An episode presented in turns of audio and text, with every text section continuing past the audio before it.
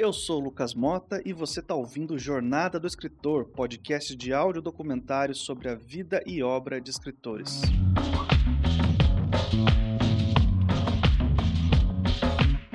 Se a gente juntar toda a obra produzida pelo autor do episódio de hoje, o resultado vai ser mais de 100 mil páginas. Pois é, ele escrevia muito. Abraçou o ofício da escrita como poucos. Dominou o teatro e a literatura. Ele foi do romantismo aos romances históricos, passando pelas histórias de aventura de capa espada e vários outros gêneros. Ele era sedutor na vida com suas numerosas amantes, mas ele era também sedutor com as palavras com seus numerosos leitores que perduram já por várias e várias gerações. Eu tô falando de Alexandre Dumas, o herói imperfeito.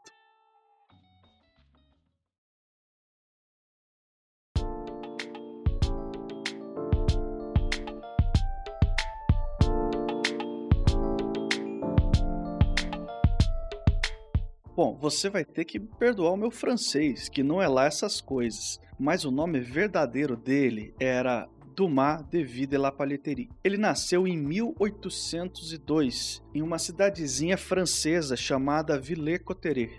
E ele tinha duas irmãs mais velhas. A sua mãe era Marie-Louise e o seu pai era Thomas Alexandre Dumas. O pai era um general herói da Revolução Francesa, mas faleceu quando o filho tinha ainda 4 anos de idade.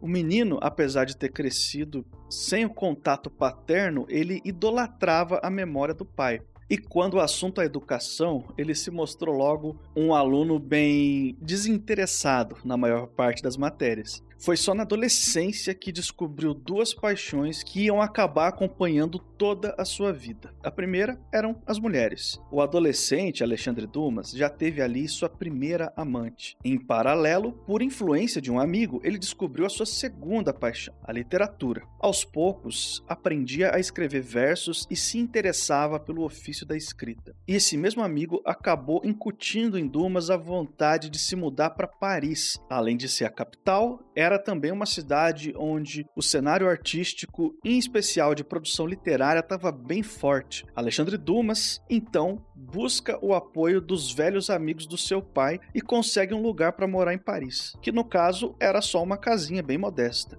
E logo chegando em Paris, ele começou a trabalhar como empregado no escritório do Duque Luiz Felipe, também conhecido como Duque de Orleans. Além de finalmente conhecer Paris, ele tem sua segunda e definitiva educação. Ele começa a devorar os livros, frequentar os saraus e demais círculos literários. Ele acaba encontrando em Paris exatamente a cidade que ele foi buscar, aquela cidade onde a produção literária era tão efervescente que era até o lugar ideal para que ele trabalhasse a sua própria produção literária. Ah, mas Alexandre Dumas tinha uma estratégia. Ele começou a se relacionar pela país literária que o cercava. Conquistou a simpatia de pessoas bem relacionadas. Ganhou alguns padrinhos próximos ao seu patrão, o Duque de Orleans. Em março de 1828, ele teve a sua chance. O Comitê Administrativo da Comédia Francesa recebeu a sua tragédia em cinco atos, intitulada Christine da Suécia. E é verdade que a peça não chegou a ser encenada, mas serviu para introduzir Alexandre Dumas no cobiçado e concorrido universo da dramaturgia parisiense. Depois de tanto ler e se envolver nos meios de produção literária, Alexandre Dumas já tinha entendido algumas coisas havia um choque entre as obras clássicas e o romantismo francês. Já tinha, é claro, acontecido a Revolução Francesa. Isso significa que a ordem política e religiosa que vigorava antes foi destruída. Assim, gradativamente, os escritores sentiram a necessidade de uma produção literária que atendesse às necessidades da sociedade pós-revolucionária. E o termo romance é, em geral, entendido como uma mudança para sensibilidade, natureza, para o sentimento fantástico. É um aspecto bem grande, poético e liberal que caracteriza o romantismo. E na França daquele momento, o romantismo parecia ser a resposta que a literatura estava buscando. E agora que Alexandre Dumas já tinha sido aceito entre os dramaturgos, foi só uma questão de tempo até que a sua primeira peça fosse encenada. E na verdade não demorou nem um ano. poucos meses depois da sua entrada na comédia francesa, mais especificamente em 10 de fevereiro de 1829, ocorreu a primeira atuação da peça Henrique III e sua corte. E a peça foi um sucesso tinha um certo conflito entre a literatura clássica e a literatura romântica, mas com o sucesso da peça, Alexandre Dumas acaba se consagrando como um dos principais nomes dessa disputa literária. Aliás, a peça Henrique III e sua corte acabou sendo considerada pioneira de uma nova forma de se fazer teatro. O sucesso inicial de Dumas se deve a duas coisas: seu comprometimento com a escrita e seus relacionamentos influentes naquela sociedade burguesa emergente. Ele era a combinação perfeita da dedicação artística com o network, por isso o resultado veio rápido.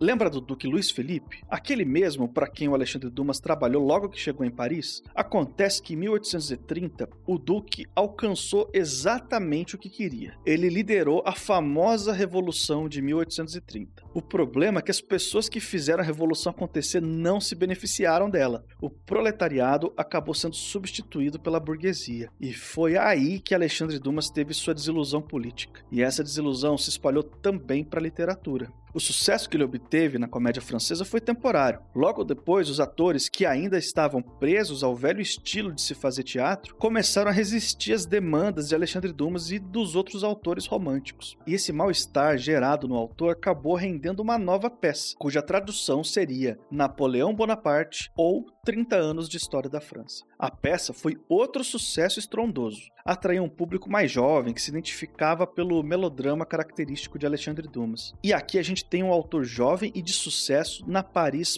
pós-Revolução Francesa. Era como se Alexandre Dumas estivesse prestes a conquistar o mundo. Mas não foi isso que aconteceu, não. Pelo menos não ainda. Alexandre Dumas conheceu o fracasso. Algumas de suas peças não agradaram o público, e o seu prestígio foi gradativamente diminuindo até o momento em que ele se vê obrigado a aceitar o emprego de crítico dramático no jornal La Presse. Para ele, isso representava um rebaixamento em sua carreira, mas ele estava determinado que esse rebaixamento fosse temporário. Ainda escreveu outra peça chamada Calígula, que acabou afundando também. A crítica apontava seus muitos excessos. Isso foi suficiente para que Alexandre Dumas se afastasse de vez da dramaturgia. Tempos depois, ele seria coroado como um verdadeiro romancista, mas ele se via, acima de tudo, como dramaturgo. E agora é um ótimo momento para você conhecer a minha convidada do episódio de hoje. O meu nome é Maria Lúcia Dias Mendes, eu sou professora da Universidade Federal de São Paulo na Escola de Filosofia, Letras e Ciências Humanas do Departamento de Letras.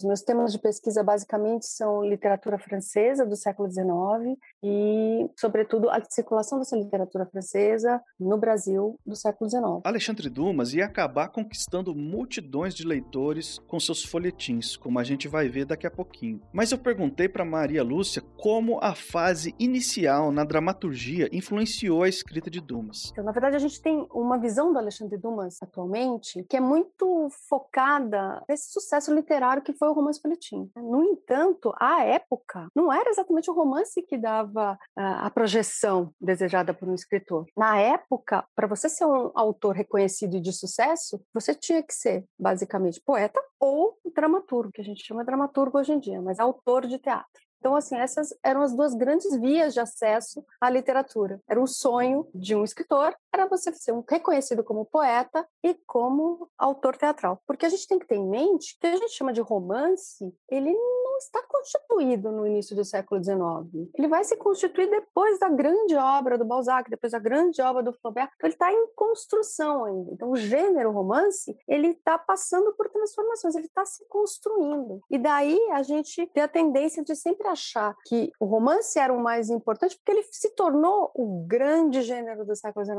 O que sobrou para nós dessa figura do Alexandre Dumas é esse grande romancista, mas porque o romance se tornou muito grande no XIX e muito importante. Então foi fundamental ele ter passado pelo teatro assim como os outros grandes autores do século XIX, a gente não lembra, a gente não comenta, mas o Balzac escreveu peças de teatro e não fez muito sucesso. O, o Vitor Hugo era um grande autor teatral e um grande poeta. E o Vitor Hugo entrou na carreira literária pela poesia. O Alexandre Dumas bem que tentou, mas ele também não fez o sucesso que ele esperava. E foi pelo teatro que ele teve as portas abertas uh, do grande mundo da literatura. Né? Então foi muito importante porque essa carreira teatral lhe deu, digamos assim, substrato, lhe deu experiência para que no momento que ele entrasse no romance, ele conseguisse ter uma marca pessoal. Uma das grandes marcas pessoais do romance de Alexandre Dumas vem do teatro, que é o diálogo, é a força desse diálogo. E outra grande marca que vem do teatro é o romance histórico. Mas a verdade mesmo é que o afastamento da dramaturgia foi um duro golpe para Alexandre Dumas. E tudo isso fez com que lá em 1832 ele já acumulasse as suas decepções políticas, literárias, pessoais e financeiras. E é nesse momento que ele parte para a Suíça e escolhe viajar pela Itália, que naquela ocasião era a única república europeia. E foi nesse momento que ele escreveu as suas impressões de viagem e descobriu que era capaz também de expressar as suas emoções através da prosa. Ou seja, ele não estava mais preso à linguagem teatral. Alexandre Dumas começa a escrever seus romances, chega até a encontrar sucesso nas narrativas seriadas que publicava em jornais, os famosos folhetins. E ele se permite experimentar, transita por diversos gêneros: o romance social, romance sentimental, o policial, a fantasia, até que encontra o gênero pelo qual se tornou conhecido, o romance histórico.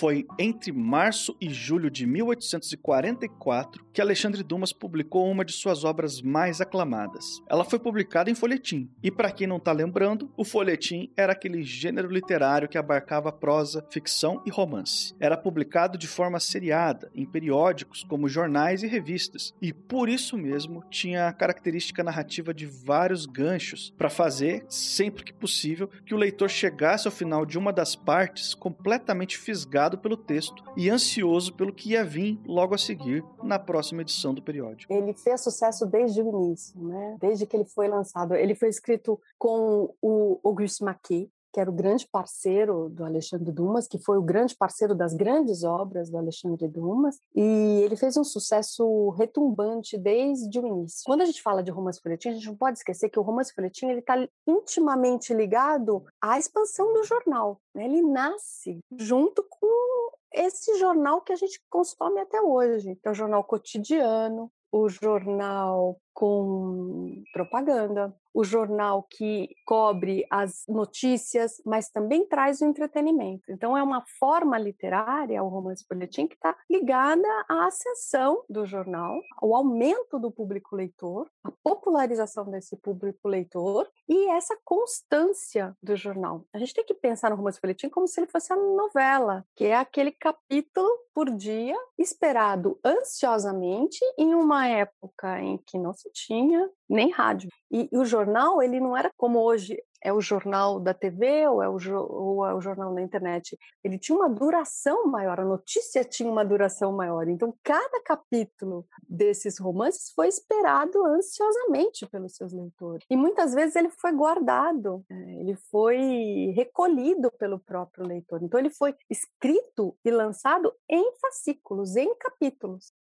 apareciam todos os dias no mesmo lugar do jornal. Né? Então há uma expectativa para cada um desses capítulos. E depois, como ele fez sucesso, ele foi lançado em livro. Então a gente tem sempre que ter em mente esse continua no próximo capítulo. Então cada capítulo desse romance, assim como dos outros grandes romances do Alexandre Dumas, ele foi pensado para deixar esse gostinho de quero mais para o dia seguinte. E os Três Mosqueteiros virou, como diz o, o estudioso canadense, ele virou um mito contemporâneo, assim como outras personagens que o Dumas criou. Né? Hoje, você não precisa mais ter lido os Três Mosqueteiros para saber quem são os Três Mosqueteiros. Isso é, grande, é uma das grandes forças da literatura que o Dumas produziu. É porque são personagens que viraram mitos contemporâneos. Da mesma maneira que a gente tem os. Ninguém precisa ter lido a Odisseia para conhecer Ulisses, para saber que existe uma personagem chamada Ulisses, a gente não precisa ter lido Os Três Mosqueteiros para conhecer esses personagens incríveis que ele criou, que não são três, são quatro. Aliás, há um bilhete que ele mandou para o Maquete, sendo pensei no título do nosso romance. Vai se chamar Três Mosqueteiros. E como serão quatro, já aí teremos um sucesso garantido. São três ou quatro personagens, mais a Milady, que é maravilhosa, que são personagens criadas que viraram mitos contemporâneos. Alexandre Dumas já conhecia muito bem o cenário literário e sabia o que funcionava com seus leitores. Já tinha feito muita experimentação, já tinha tido sucesso e fracasso. Ele estava pronto para entregar seus melhores textos. E foi aqui, em Os Três Mosqueteiros, que ele introduziu um conceito que não foi exatamente criado por ele, mas com certeza ele foi um dos principais responsáveis por ajudar a popularizar. Eu tô falando do conceito de herói imperfeito. O D'Artagnan tem muita ira. Portos é um cara muito vaidoso. Aramis tem um conflito entre luxúria e religião. E Athos tem problemas de alcoolismo. Essas imperfeições serviriam para aumentar ainda mais a força do texto de Alexandre Dumas, já que um herói com defeitos é um herói mais humano e, por consequência, mais próximo dos leitores. A recepção de Os Três Mosqueteiros foi positiva. Alexandre Dumas percebeu que a sua vocação era falar com o povo, que até então estava um tanto alheio à sua produção literária. Até aquele momento, a maior parte dos leitores de Dumas, ou do público que assistia suas peças, eram pessoas de um meio considerado mais erudito, mais culto, talvez até uma certa elite francesa da época. Com os Três Mosqueteiros se consolida a linguagem popular na literatura de Alexandre Dumas. Ele começa a chamar a atenção das pessoas que não faziam parte daquela elite artística. E Dumas abraça essa nova fase de sua carreira com empolgação, e não era só porque os ganhos financeiros iriam crescer muito por causa disso, mas ele também declarava que o caráter histórico de seus romances tinha também um valor educacional, além do próprio entretenimento que eles entregavam. O sucesso foi maior do que qualquer outro que o autor já tinha vivenciado. Os leitores começaram a consumir com voracidade os outros romances de Alexandre Dumas. Ele ganhou as massas, conseguiu sucesso financeiro e reconhecimento em vida, o sonho de qualquer artista. E Os Três Mosqueteiros era uma história grande demais para ficar em um livro. Acabou virando uma trilogia.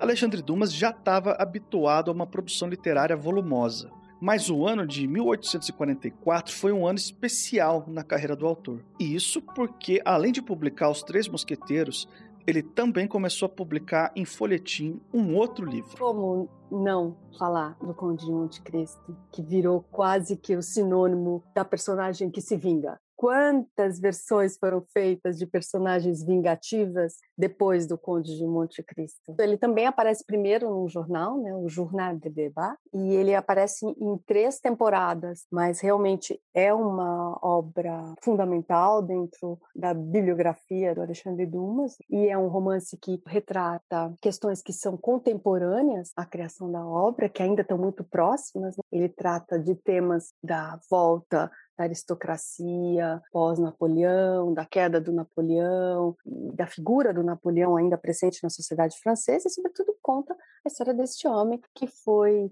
injustiçado, que paga por um, um, crime que ele não cometeu. Tem uma coisa interessante para falar sobre o, o, Conde de Monte Cristo, é que o próprio Dumas dizia que ele havia sido baseado uma história verídica. Isso é bem comum no século XIX, os autores se valerem de casos, crimes que aconteceram, e a partir dessa história criarem um, um romance. E esse crime teria sido publicado um autor que se chamava Jacques Peuchet, num livro que saiu em acho que em 38, 1838, e que se chamava Memórias dos Arquivos da Polícia de Paris. E o próprio Dumas dizia que havia se baseado na história do Jacques Picot, numa história que se chamava Le Diamant de la Vengeance, né? o Diamante da Vingança. Ele é baseado nesse fait divers, nessa história que supostamente teria acontecido, mas fez um extremo sucesso à época época. Esse relato real, no qual Alexandre Dumas se inspirou para escrever O Conde de Monte Cristo, tinha só três páginas. O romance de Dumas foi publicado ao todo em 18 partes, que só foi concluído em janeiro de 1846. Depois, é claro, todas as partes foram reunidas em um único volume que é como o romance é conhecido até hoje. E o retorno financeiro de Alexandre Dumas não podia ter sido melhor. As suas histórias vendiam muito bem e o número de leitores só aumentava. Dumas era o autor mais rico de sua época, ou melhor, Deveria ser. O problema é que ele não era um homem lá muito controlado com as suas finanças. Ele ganhava muito bem, é verdade, mas esbanjava mais ainda. Vivia endividado. Ainda no ano de 1844, ele fez um dos seus gastos mais extravagantes. Ele encomendou a construção de uma casa nova. É compreensível, muitos de nós ainda sonham com a possibilidade de ter a sua própria casa. E se tiver a oportunidade de construir do jeito que a gente quiser, melhor ainda, né? Só tem um pequeno detalhe: essa casa que o Alexandre Dumas mandou construir não era uma casa, era um castelo, batizado de Chateau de Monte Cristo. O castelo terminou de ser construído só em 1847, mas no ano seguinte, em 1848, Dumas precisou vender o castelo por causa de problemas financeiros. De lá para cá, muita coisa aconteceu, mas nos anos 60 ele chegou a ser restaurado e hoje funciona como um museu à memória de Alexandre Dumas. É verdade que existe também um outro museu lá em Villers-Cotterêts, a cidade natal do autor, mas é inegável que o Chateau de Monte Cristo é um dos museus de escritores mais extravagantes que existe, né?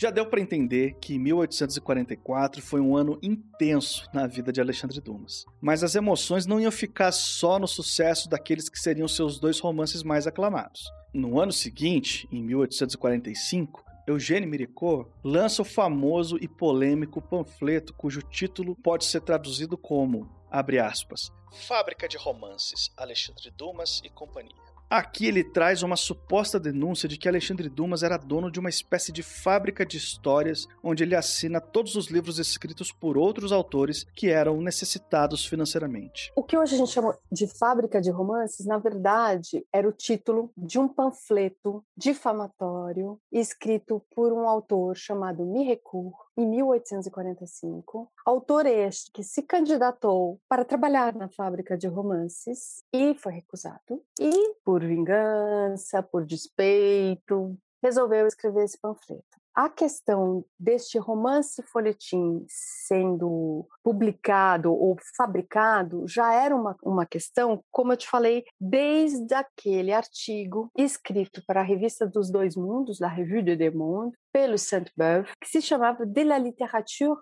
industrielle. Nesse artigo, o Sainte-Beuve já criticava essa rapidez com que esses autores produziam romances né? Porque ele já estava vinculando esse modo de produção de literatura à rapidez da publicação em jornal. E também há uma questão estética para o romance folhetim, que é o romance folhetim, ele vai sendo construído normalmente, sobretudo o romance folhetim do Alexandre Dumas, ao passo que o romance em folhetim, como era o caso do Balzac, Balzac publicava em folhetim, mas ele tinha a concepção inteira da obra, recortava essa obra e publicava em fascículo. Quer dizer, não foi uma coisa que foi uma novidade de dois jornais, o La Presse e Le Siècle, que começaram a publicar em 1836 literatura. Isso já era feito, mas de uma outra maneira. O que foi a grande mudança do romance em folhetim para o romance folhetim foi essa ideia de que você tem que segurar o leitor para a próxima publicação. Você tem que segurar o leitor para o próximo capítulo, que é uma coisa muito do romance do Alexandre Dumas e dessa estética do romance folhetim. Né? Então, essa velocidade e essa concepção da obra para aquele suporte. E isso fez com que realmente a produção tivesse um outro ritmo. E somado a isso, há a grande questão. O Alexandre Dumas, ele era extremamente famoso. Tudo o que levava o nome dele vendia. Houve época em que ele ganhava por linha. Daí para resvalar numa ideia de escrever por escrever, está um passo. Então, os seus detratores, os seus inimigos se valeram disso e também do fato de que ele tinha, sim, colaboradores, escritores colaboradores. Essa prática não é uma novidade na literatura.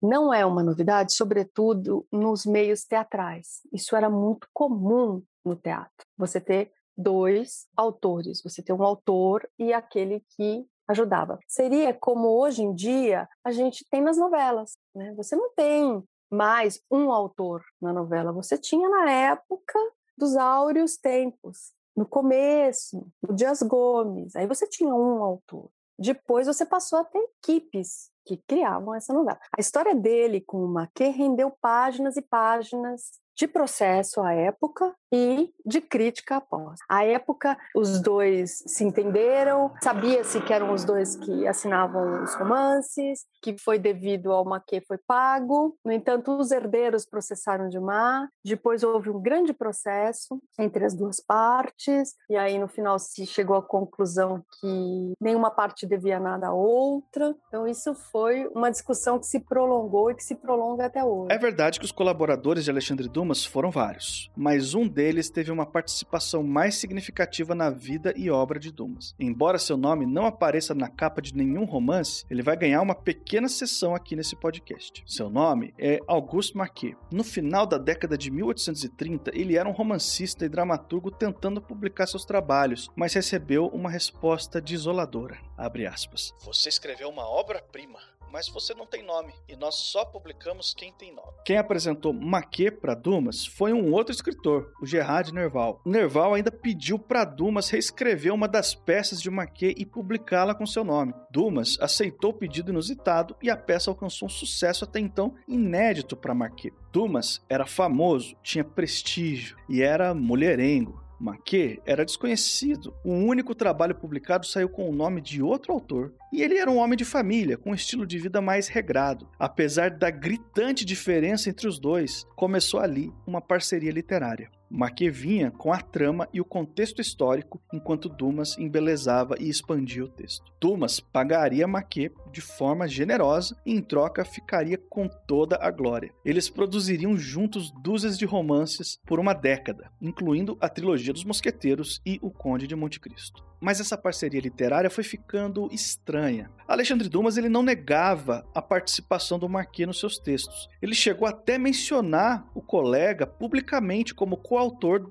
logo depois da encenação de uma peça baseada nos mosqueteiros. Mas o que veio depois é que complicou tudo. Dumas fez Marquet assinar um papel onde cedia todos os direitos pelas obras produzidas pelos dois. Isso já gerou algum desconforto entre eles, mas a gota d'água mesmo veio em 1858, quando a dupla brigou por causa de dinheiro. Dumas ganhava muito bem por suas publicações, mas como eu já falei aqui, ele não era nada controlado com seu dinheiro, então ele vivia endividado. E dessa vez vez ele estava devendo dinheiro a Maquet.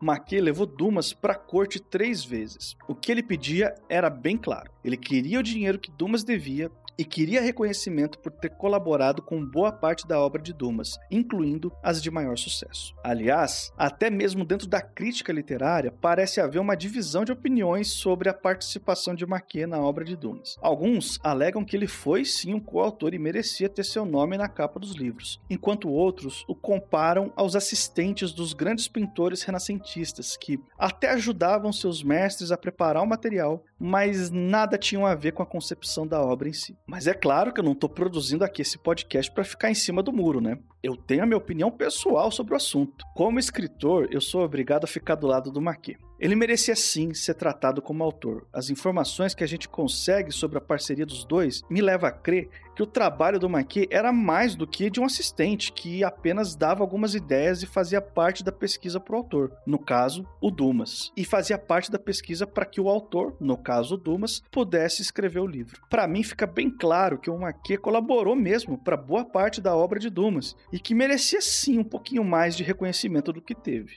Eu acho até que o Maquet concordaria comigo já que ele está enterrado lá em Paris, no cemitério Père Lachaise. E em sua lápide está escrito, abre aspas, os três mosqueteiros, o conde de Monte Cristo e a rainha Margot. Auguste Maquet teve que se contentar com esse reconhecimento póstumo e discreto. Isso, é claro, até que Claude Chop, o principal especialista francês sobre a obra de Dumas, desencavar os registros que nos permitiram entender melhor essa história. Apesar de eu ter aqui a minha opinião formada sobre o assunto, eu preciso ser justo também e complementar essa opinião com duas informações importantes. A primeira era que Alexandre Dumas era tido como uma pessoa bondosa em seus círculos. Ele era inclusive conhecido por não devolver os distratos e sabotagens que recebia de alguns colegas. Nunca recusou a ocultar o nome de Marquês dos livros. Essa foi uma decisão mais de marketing editorial mesmo, que acreditava que uma obra apenas com o nome de Dumas tinha mais apelo entre o público. A segunda informação é que nessa época o conceito de direito autoral e da própria imagem do autor estavam ainda sendo construídos. Então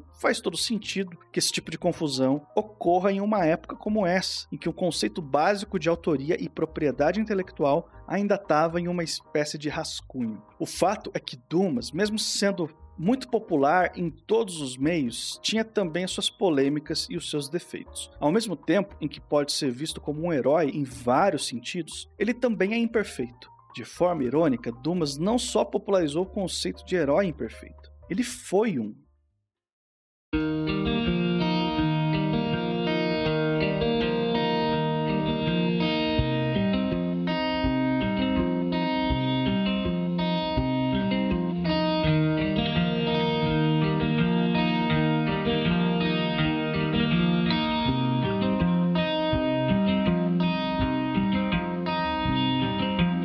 Alexandre Dumas escreveu muita coisa. Seria impossível falar sobre toda a sua obra nesse podcast. Eu tomei a decisão de dar um destaque a seus dois romances mais lidos e aclamados, Os Três Mosqueteiros e O Conde de Monte Cristo. Mas dizer que os grandes trabalhos de Dumas se resumem apenas a esses dois livros seria muito injusto. Como eu não posso fazer um podcast simplesmente lendo uma lista enorme de títulos, eu decidi aqui perguntar para minha convidada o que ela considera de grande importância além dos dois romances já citados. Olha, Lucas, eu recomendo muito Vivement como Dion Foncé, muito mesmo, uma obra que eu também sou suspeita porque eu fiz uma, dissertação de mestrado sobre ela que se chama La Reine Margot. A Rainha Margot é uma obra incrível, extremamente bem construída, assim, à altura do Conde de Monte Cristo e dos Três Mosqueteiros. Inclusive, ela foi escrita à mesma época, é dos anos de 1844-45, publicada também em folhetim, mas é uma obra apaixonante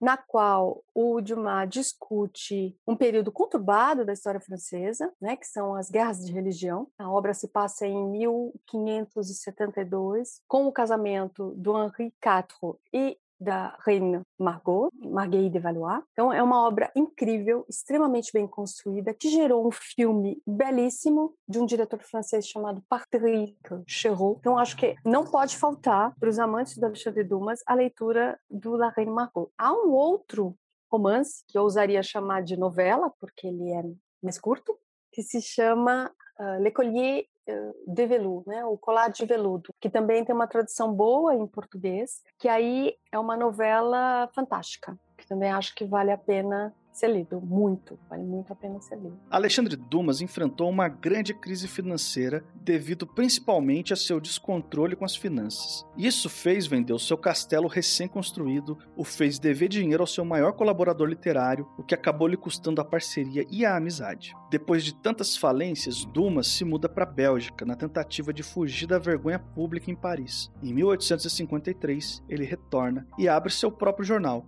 o jornal não vinga. Ele ainda faz uma nova tentativa com um outro periódico batizado de Monte Cristo, mas também não deu certo. Mais uma vez, ele se exila de Paris, mais ridicularizado do que respeitado, e dessa vez ele busca abrigo em Londres. Anos mais tarde, ele conhece o sucesso mais uma vez, porque em 1859 ele assina com a histórica editora Michel Lévy Frère para a publicação da sua obra. Assim, Alexandre Dumas voltou a ganhar algum dinheiro por seus escritos. Muitos tentaram analisar a obra de Alexandre Dumas e reconhecer os gêneros ou periódicos literários nos quais ele se encaixava, mas me chamou a atenção uma definição que veio do próprio autor. Abre aspas. Em literatura não admito sistema, não sigo escola, não desfraudo bandeiras, entreter e magnetizar. Estas são minhas únicas regras. É verdade, seus livros entretêm e magnetizam até hoje. Alexandre Dumas faleceu na casa de seu filho em Paris em 5 de dezembro de 1870, possivelmente de ataque cardíaco.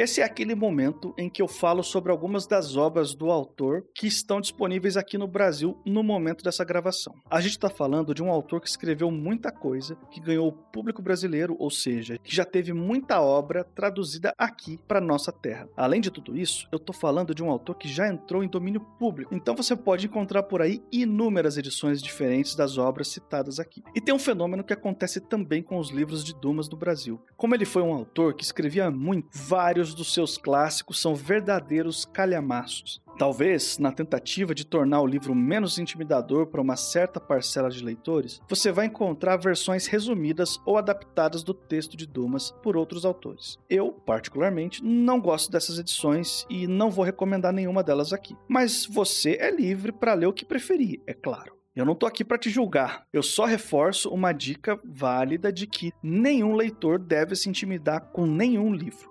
É papel do livro e de seu autor prender a atenção de quem lê. Se o leitor desiste durante a leitura, a derrota é do livro e do autor, nunca do leitor.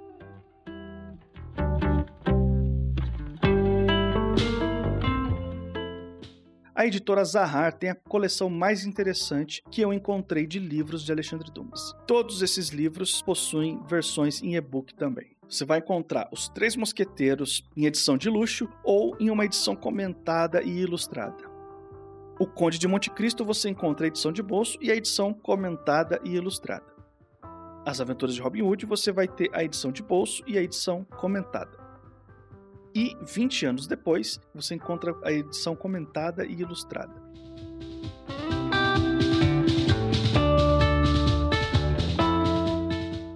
Também pela editora Zahar, você vai encontrar A Mulher da Gargantilha de Veludo e outras histórias de terror. Mas esse só está disponível em e-book.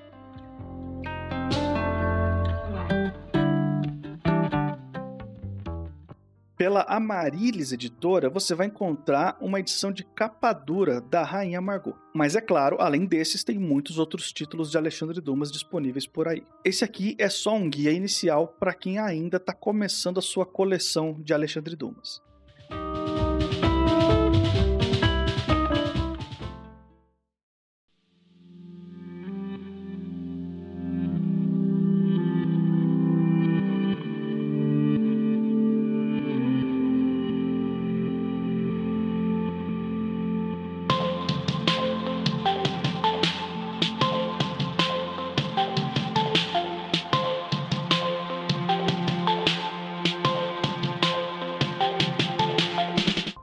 Aqui foi o quarto episódio da primeira temporada do Jornada do Escritor. Essa primeira temporada vai contar com seis episódios ao todo, além de um episódio extra no final, onde eu vou falar um pouquinho sobre o futuro do podcast. Se você encontrou alguma informação errada no podcast, tem alguma pergunta, crítica ou sugestão, você pode mandar o seu recado para podcast Jornada do Escritor, tudo junto, gmail.com. Eu sou o Lucas Mota, eu faço a criação, apresentação, roteiro e edição a distribuição é direto lá no feed dos 12 trabalhos do escritor.